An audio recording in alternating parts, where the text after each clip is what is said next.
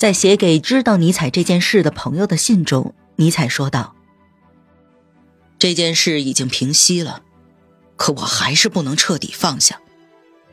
瓦格纳知道我生病的事情，我现在沉浸于工作，需要一些自由。但自此之后，不管是自愿还是被迫，我都会陷入更深的焦虑之中。我都不知道自己已经伤害过他多少次了。”这些事每次都让我感到震惊，而且更要命的是，我根本不知道我们之间为什么会发生这种冲突。这桩麻烦事没有影响到尼采的思考，在他全集第十卷中的笔记当中，尼采透露了自己思想的最细微处。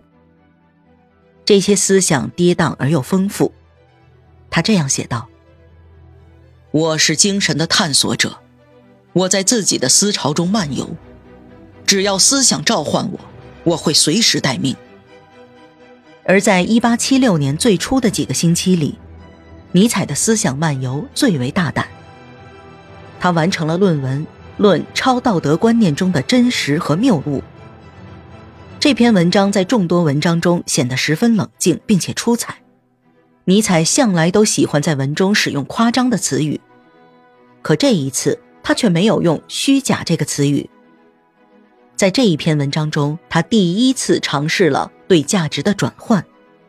他没有选择“虚假”做真实的反义词，反而用了“谬误”一词。他十分看重诗人建造的幻想世界。在他看来，这个幻想世界远比真实世界重要。席勒曾经这样说：“要敢于欺骗自己，敢于梦想。”尼采采纳了这一建议。希腊人擅长在冒险中寻找快乐，他们创造了神话历史和英雄传说，并陶醉于其中。而这种陶醉在他们的心灵中生出了更大的冒险。他们说服智慧女神居住于自己的城内，并整日生活在梦幻之中。是不是他保持了更多的清醒，就会更强大、更富于激情、更勇敢？真实与实践相吻合固然是件好事，而将幻觉负责任的付诸事实就更加可取。为什么要把真理置于高高的神龛之上呢？尼采肯定，现代人的倾向是要打倒生命，肯定真实。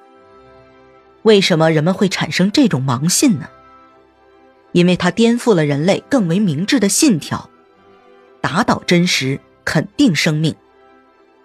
尼采在自己的思考中记下了这些教条主义的城市，但他在此基础上继续前进着，他继续写着。就这样，他沉浸于自己的研究当中，并且取得了进展。但我们要明白，这些思想虽然看起来明确，但实际上，他们还只是一种停留在表面的指示，只是前进的基础。尼采即将提出的，也许是完全相反的思想。尼采具有两种互相对抗的天性：一种是哲学家的天性，另外一种是艺术家的天性。他既服从于真理，却又准备着虚构。当不得不在这两种天性中做出抉择时，他总是迟疑不决。当追求真理的天性压过了艺术的天性时，他又把自己的城市重新捡起来，做出新的解释，指出难点和缺点。他从不避讳自己在这一方面的问题。因此，我们可以在他自己的笔记中寻出他研究的轨迹。让我们将这种显眼的混乱翻译一下：如果一个哲学家具有悲剧意识，那么他将尽力来约束自己混乱的认知天性。他不会通过建立信仰这种形而上学的方式来解决问题，因为他的悲剧情感让他看到形而上学的崩溃，而炫目的科学永远都不能令他满足。他为自己建立了新的生活，恢复了艺术的权利。如果一个具有绝望知识的哲学家将自己沉浸于科学之中，不顾任何代价获取知识的科学，即形而上学仅仅只有一个表象。悲剧哲学家也可以从当中看到存有的幻象。他知道，在幻象之下，存有一种去创造的概念。当本能被逼到极限，他就会转过来反抗这种本能，把其自身转化成对这种认识才能的批判。